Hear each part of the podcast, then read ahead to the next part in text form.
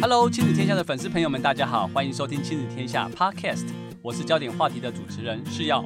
今天我们要来跟大家聊聊如何让孩子说话有自信，再也不当句点王。亲子天下最近推出了一门由欧阳立中老师给中学生的自信表达线上课程，他们要来教孩子怎么样说话技巧。我们今天邀请到负责这一门课程的制作人，亲子天下的副主编游小玲来跟我们一起聊聊这个话题。小玲你好。是要，你好，亲子天下 Podcast 的听众朋友们，大家好。小林，我常常听到很多周边的父母说过，孩子只要知道他隔天要上台的话，常常他前一天就会紧张不安，或者是有些小朋友想要交朋友，但他不知道怎么样开始聊天，甚至很多孩子啊，常常活在自己的世界里面，让人没有办法接上话。每次我问孩子每一问，他都一定必答的是不知道。面对这么多沟通的困难的表达，有没有什么好的方法要来帮助孩子？听说这门课当初是因为你自己的关系来开始设计这门课程，是不是？哦，对啊，因为我自己觉得我从小就是一个很不擅长讲话的人。比如说，我都会觉得我是一个呃脑袋转得很慢，然后嘴巴回话回得很慢，或是反应很慢的。所以每次只要是有人突然之间要问我问题，然后要我回答的话，我都会觉得哦。我很困扰，而且我一直觉得，就是会讲话这件事情好像是外向人的专利。比如说像是要这样，你这么会讲话，像我就觉得我自己真的就是很慢半拍。然后我自己现在进入职场了，嗯、有时候要跟老板开会的时候，我也会常常有那种，比如说老板上台，呃，要我们回答问题，他 cue 到我的时候，我就当下很想说。不要不要，然后头低低的，我真的就不知道该怎么回他。被教会到哦，非常，我觉得那个可能比我在学校上课，当我有二三十个同学陪我一起面对老师的眼神更紧张。是。然后自己当了妈妈之后，我也觉得，哎，我的孩子好像有遗传到我这个疾病，啊、就是他也不太会讲话。然后他常常，呃，他现在大概是六岁，然后准备要进入小学的阶段了。然后我就发现说，呃，他常常会讲一些他活在他自己世界里面，他看到有兴趣的节目啊，或者是游戏的话题。可是他这样的表达常常没头没尾的，然后我都觉得他讲不出来听让人家听得懂人话的话。所以我其实自己还蛮担心他会跟我一样。那这样子的担心会让我。觉得他会不会在未来的跟孩子互动上面，又或者是说在学业表现上面会被影响或吃亏，对不对？对对，对我好多好多的焦虑跟担心，只因为我孩子要上小一了，所以我在想说啊，自信表达会不会是解救我们母子俩的一个好方法？所以其实看起来表达这个问题，并不是说随着我们年龄的增长或慢慢长大，上完课之后就比较会表达，而是看起来不管是大人小孩、爸爸妈妈。在这个表达上面，其实都有很多的一些困扰跟挑战，对不对？哎，我觉得是耶。而且其实我们每个人每一天都有好多好多的说话的机会，然后再来是说话，你都会看。到不同的情境跟不同的场合，你要有不一样的应对。譬如说，像我自己想象得到的是现在的国中的孩子刚考完会考，哎，即将要面对的人生第一个阶段的面试。嗯。又或者是说，现在好多大学生准备要毕业了，要开始找工作了，哎，也要面试。对，他进入到职场的第一个关卡，要增加呃主管们或者他应征的工作单位对他的好印象，其实都是从透过面试来开始。即便是实习，我记得我们暑假常常收一些实习生，每一个孩子的表达方式不同，你会对他。印象不同，而且通常会来实习的，通常都是很优秀的孩子，所以你的表达好像是到了最后一关，那个那个踢门砖，好像还蛮重要的。你就会觉得说，哎，如果我有好的表达的话，不仅可以增加好印象，也可以让面试我的人更了解我，他可以把我放在对的位置，让我发挥专长。我想这也是所有的主管们想要找到好人才的一个心理的一个初衷吧。真的，我看爸爸妈妈都觉得孩子都有很多很棒的能力，但是好像。其他的老师或其他的家长都看不到他的能力，你很希望他透过表达、透过评价的方式被看见。对，所以其实那个焦虑常常来自于我们的家长，我们好怕我们的孩子不够。那实际上，我觉得，呃，如果我们有机会看一下老师的课的话，你就会发现，欧阳老师教了好多好多的方法，都是在日常生活中就可以马上运用到的。诶，那当初怎么会找到欧阳老师呢？因为老师不管是出书之外，他还是演说冠军。那我们在网络上看一些老师的 YouTube 的影片，老师真的好会说，不止很会说，也很会写文字。对对对，那这边跟大家。分享一个呃，我跟欧阳老师认识的一个经过的小故事哈，就是我自己其实呃最早的时候是做出版的编辑，那我一直有一个职业病的习惯，就是每天好喜欢去博客来，然后就是每天去刷即时版，看看我自己做的书或是我关切的作者他们目前书的销售的状况。那那一阵子其实呃我就有常常的注意到，欧阳老师真的是一位很畅销的作者诶，他不仅脸书啊，他发文啊都会有那种破赞破万的按战术，他的书几乎每次一出，然后都会是在排行榜上面很前面的名次。那他的书其实主题不外乎就是两种，一种是用说故事的方式来增加他人对自己的印象跟好感度，那另外一个就是老师他是一个很积极的人生。那因为这样，我就觉得，哎，他好像。蛮符合我对于自信表达这件事情的一个期待跟需求，就是我会觉得说，诶，如果我们有自信的话，是不是就可以让人更有效率的、更有方法的来认识我们？那我那时候就有一个很大胆的勇气，不知道为什么，就是其实现在可能有很多人都这样做吧，就是直接私讯，嗯，我就找到欧阳老师的粉丝专业跟他个人的那个联络管道，不管啦，我就是想要跟老师碰上一面，然后私讯老师之后，老师就跟我说，诶，大概是也是去年差不多这个时间。他就告诉我，他在新北市的一间国中，也是会考刚结束的时间，嗯、跟学生有一堂那个校园的那个讲座。对，他就是他跟学生说：“哎、欸，你怎么样帮忙来呃为自己加分？”我就想说：“哦，择日不如撞日，我就去看。”对，我就冲去看了，然后去看了之后，哎、欸，我发现好感动哦，因为现场啊，老师讲的梗。都是国中生听得懂的，哎、欸，国中生会笑、欸，你知道，大家如果还有印象的话，会知道，我们国中的时候，我们把体力都用在了球场上面，上课或者是在那个讲座的场合，其实大家都是怎么样，都是在睡觉。但是那一场的呃活动，其实学生的反应非常的热络，而且不知道大家记不记得，去年从一个时间有一些那个艺人有一些桃色纠纷，他就把那一些呃生活的情境啊，还有时事啊，就融入在他的讲题里面。他事后就跟我说哈，因为面对那种学生的演讲。你不能只是有笑梗，你还要帮助他们学习，所以要帮助他们学习，最主要要让他们有兴趣。他就会把这些例子都放进来，然后再来是因为要帮助学生学习，所以他在做例子的补充的时候，也会蛮引经据典的，嗯，让孩子啊他在为自己表达的时候做很多内容面的加值跟加分。哎、嗯，我就觉得有深度的。是有的，我就觉得说，这跟一般呃你在我们业界常常听到的讲师，可能就从头到尾你就是一直讲理论道理，然后让你实做，我觉得是不太一样的经验。嗯、所以欧阳老师其实还第一个，他比较了解他的受众是谁，然后了解他受众的关心跟有兴趣的点，所以他在他的表达跟沟通的内容的准备上，甚至于你刚才提到老师说故事，他要把它整理成，哎，他们有兴趣的或者他们熟知的一些案子或例子，他自然就有切入。那有兴趣了之后，老师要给他们的深度或一些方法或者一些呃理论的东西，自然孩子就比较愿意听得下去。对，没错没错，他就是说你要增加孩子的那个呃兴趣啊，你一定要从他们的生活经验出发。比如说孩子喜欢抖音，你就可以用抖音去跟他聊说话这件事情啊。譬如说啊，我记得他那一天在现场的时候，他就有讲到自我介绍这件事情。呃，我不知道是要你平常你在跟大家自我介绍的时候，你都用什么样的方式呢？自我介绍应该都还蛮简单的吧？我就比如说，我就会说，哎，大家好，我叫陈世耀，和大家一样是一个喜欢打篮球跟听音乐的人。我家里有爸爸妈妈，还有一个。好了好了好了，是要是要是要，你这个说法就是欧阳老师说贝贝，这不是一个 让大家有记忆点。对对对对。为什么我这样是错误的呢？哦，欧阳老师说哈，就是你你这样的自我介绍。就是你一个鉴别度都没有，没有任何记忆点，因为跟大家讲的都一模一样。因为大家都有爸爸妈妈，大家都有弟弟。而且大家其实关注的是你个人呐、啊，你除了喜欢篮球之外，你篮球还喜欢什么？其实你可以多深入的聊一点。嗯、我记得欧阳老师他在课程里面有一堂课，他就在讲自介力，就是自我介绍。自我介绍。对，他里面就有提到说，我们为什么需要做自我介绍？第一个。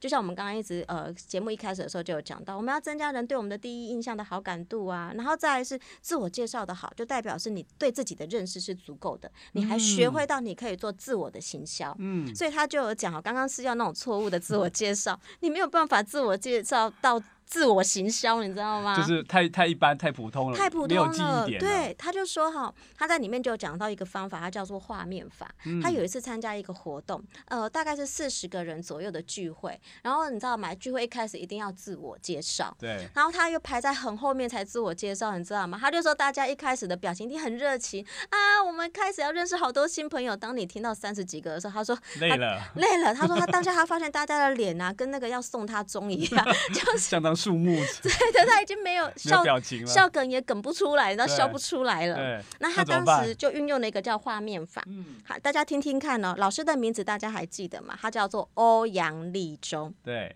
他当时用的说法是：大家好，哦，今天的太阳好大，有没有发现有一个人站立在舞台的正中央？把他的名字都融在里面了。对，大家再听一次哦。哦，欧阳的欧，今天太阳好大，欧阳的阳，有一个人站立在欧阳立中的立舞台的正中央，就是欧阳立中的中。欧阳立中他在太阳很大的时候站在舞台的正中央，他就想到哦。这个人的名字真有画面感，嗯，然后老师就说，因为他这样子用那种很有趣的方式介绍到自己啊，所以后来在整个活动结束的时候，他是当下哦交换最多 Line 跟 FB，大家都觉得他太有趣了，太有趣，很有画面感，而且你的名字你知道吗？你连笔画要怎么去写，我们常常都问人家说你的名字怎么写，对不对？对，他这样介绍完之后，我们还需要去问他说你的名字怎么写吗？嗯，不用啊，对，你马上就记得了。那我就觉得这是还蛮感人的一个实用的方法。然后再来就是我刚刚有提到哈，就是。老师他蛮会用孩子有兴趣的生活实事来讲的，比如说去年的那个桃色纠纷，可能那个呃艺人的名字有一个字就是祥嘛，对不对？嗯、那我们很多的孩子他可能在介绍的时候，他就会说哦，我是什么什么叉叉祥，然后怎么样怎么样。嗯、对，嗯、老师说你除了可以用这样子生活经验的连接之外，还可以再做一个多一个动作，对，多一个动作叫做类比法。类比，你除了把自己跟现在的时事结合在一起之外，你还可以为自己的个性多做一点说明。比如说，你是叉叉祥，跟谁的字跟谁的名字是一样的，嗯、样的就是跟那个人一样之外，嗯、你还可以说，哎，我好像一台垃圾车，嗯，可是不是我很肮脏哦，是因为我是一个很好的倾听者。当大家心情有垃圾的时候，他都会找我来倒。嗯，就知道这个人的个性了。对，所以这是大家有没有发现，他这也是回应到我们刚刚讲的，为什么我们需要自接力？因为你透过要跟别人自我介绍，你要增加别人对你的印象的时候，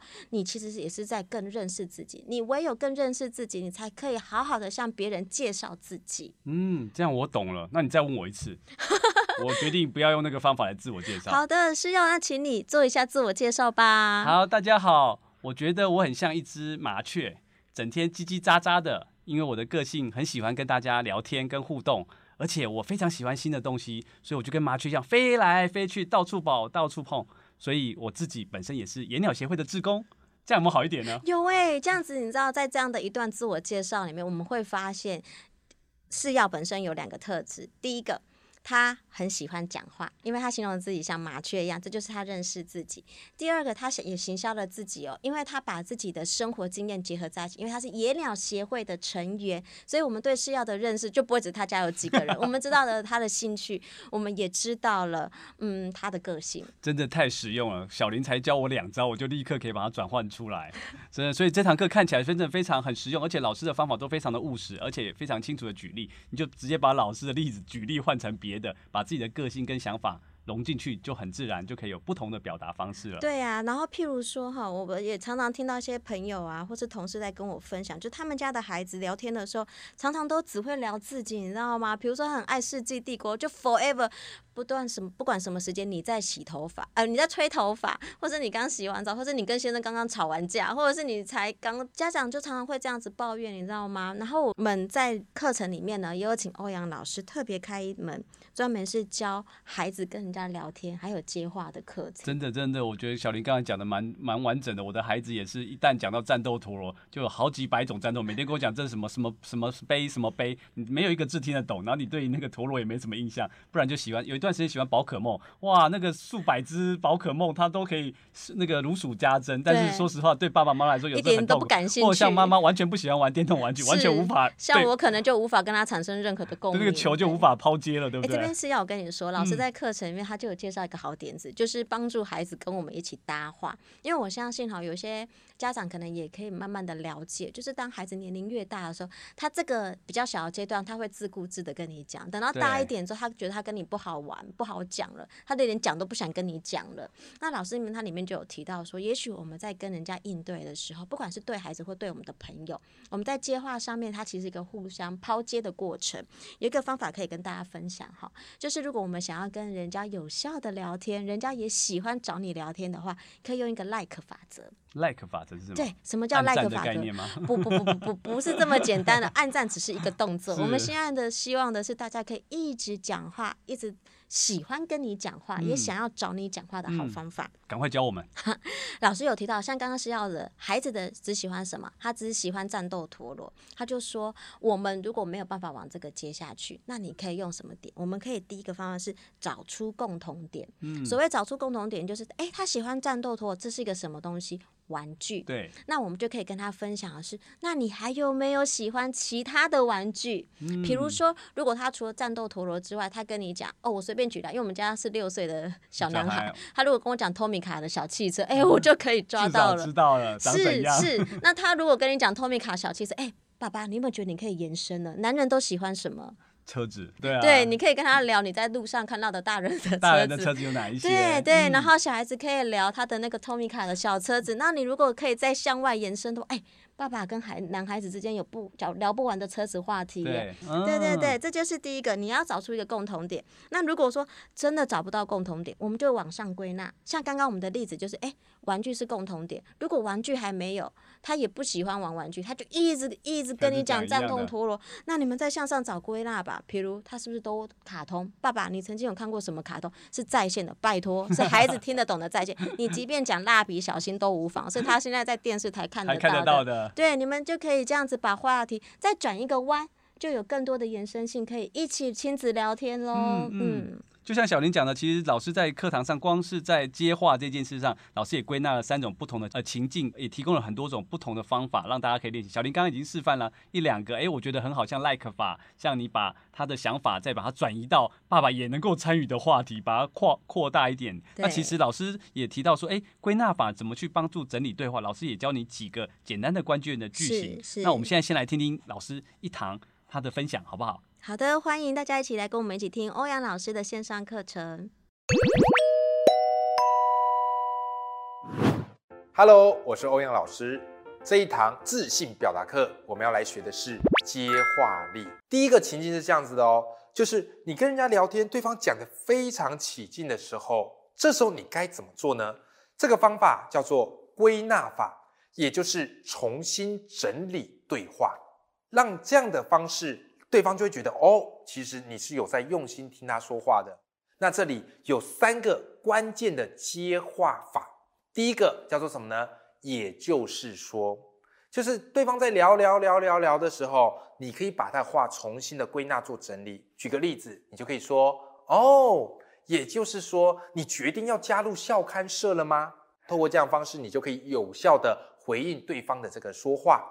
第二个关键词叫做。换句话说，就是你跟别人聊天，聊聊聊聊聊，这时候你可以适当的插入这句话，就是哦，换句话说，你希望大家都能够重视这件事情，对吗？OK，好，再来第三个关键句型叫做不得不说，好，不得不说，好，马上来进入到例子，就是聊天也一样，聊着聊着聊着，这时你可以说，哎呀。不得不说，你真的很懂得抓住机会耶！这个千载难逢的机会就这么给你抓住了，太厉害了！我要跟你看齐。透过这三个关键句型，其实我们在做的是什么事情？我们在做的就是重新整理对话，让对方觉得我们有用心在听他讲话，也让对方觉得哦，话题我们就从这继续的往下开展。所以归纳法它非常的适用在当对方讲得很起劲。或是一个话题快要结束的时候，我们可以适度的把对话重新整理。听完了老师刚刚讲的这些东西之外，我想说，最后是不是也请？因为这堂课其实非常的多种，我们刚才只讲到自介力跟聊天力，其实也只是你十十几堂课中的两个主题，其实还有很多的运用面，是不是？请小林跟我们大概简单讲一下。好的，没有问题。好，就除了刚刚讲的自介啊、聊天之外啊，我们还有接话啊，或是跟家长的沟通啊，还有再来就是比如说在校园里面要面试啊，要主持会议呀、啊，又或者是你要被点名的时候，我刚刚一开始提到我职场上面最害害怕的事情。点到的时候，对你的应答力，其实我们在课程里面都有。然后再来就是，哦，我记得我当时在做这份课程问卷的时候，好多家长都说他们的孩子言之无物。嗯，就是他在跟人家沟通的时候，他没有办法好好的说服他人，没有办法把自己的观点讲清楚。观点很重要。对，那课程里面我们也会清楚讲。老师说，观点虽然难，但是它有深度。你只要能够讲的头头是道。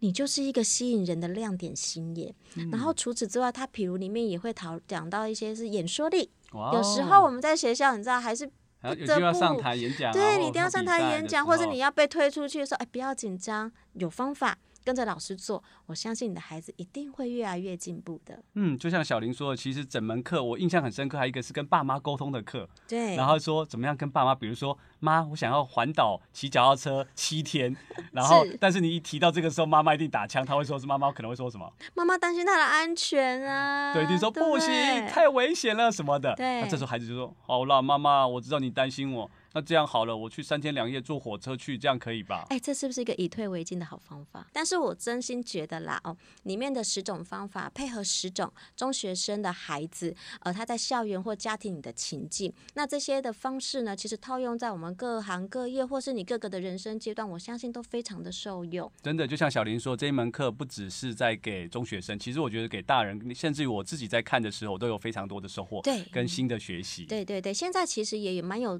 蛮多的粉丝哈，在我们的课程里面也去问了欧阳老师一个问题，他就是说，哎，国小的学生适不适合看？其实我们刚刚提到嘛，就是比如刚刚一个战斗陀螺的例子，我相信也是国小学生很喜欢的题目。我们的推荐人哦，他们都有提到说，呃，他自己本身是国小老师，如果我们今天面对的孩子是国小中年级以上。其实很欢迎家长跟孩子一起看，然后跟着他一起练习，会很棒的。孩子不仅自己看得懂，嗯、家长也更找得到方式，提前的预防孩子在青春期的时候关上门不再跟你沟通。看到小林你这么会讲，我跟我们一开始你说你不太会沟通，很内向，我完全无 法理解我上过欧阳老师的课，所以你做完这堂课，其实你自己有非常大的收获。而且我就我不我觉得你还没上课之前，你应该也有一定的。表达能力，因为你能够说服欧阳老师，让他来做这门课。因为欧阳老师要教我，他说我们在做任何的呃个表达之前，我们以前会习惯要写逐字稿。他跟我说不要，为什么？他在课里面买了一个梗，他说我们可以用 iPhone，哦，然后拿出记事本，我们轻简单的写大纲就好。至于为什么只要写大纲就好，欢迎大家来听我们的课程。是的，好，那最后。小林还没有跟大家做的事情呢。呃，我想要跟大家分享的，就是哈，呃，不管是做什么样的事情，包含语言表达，好，或是跟人互动，我们有时候如果只有想法，哎，我想做，但是我不知道怎么做，我都很回应大家的，就是我们直接要去做。你没有做，其实你不知道自己做不做得到。你没有接触，没有去看内容，你没有去跟着一起做互动，你还是不知道自己进步到什么程度。所以我很欢迎，就是这堂课，虽然我一开始做的时候是想。要让孩子自己看，帮助家长跟老师可以成为一个辅具。那如果更棒的就是，我觉得家长跟孩子一起看，一起互动，我相信亲子之间会有更多火花。那在校园的生活也会更多彩多姿。真的，就像小林说的，其实我们怎么样懂得表达，懂得自我介绍。老师在课程里面提说，有好的表达跟语言的能力，就是用最低的成本创造你个人最大的价值。因为我们在生活上必须要面对到跟很多人优秀的人一起工作，怎么样被看见？对，这个就是真的很重要，而且不用担心你是。内向或外向，像小林虽然是非常内向，但是非常有深度。但是经过了课程，经过老师的方法之后，其实我觉得你的表达非常的自然，也非常的有自信。那怎么样让大家可以说的一口好人缘？我想我们就邀请大家一起来看看这一堂给中学生的自信表达课。谢谢大家，今天也谢谢小林来分享。那谢谢大家来到亲子天下焦点话题，希望你们喜欢我们今天的分享。最后，如果喜欢本次的内容的话，欢迎评分五星或留言。写下评论，让我们知道哦。亲子天下焦点话题，我们下次见。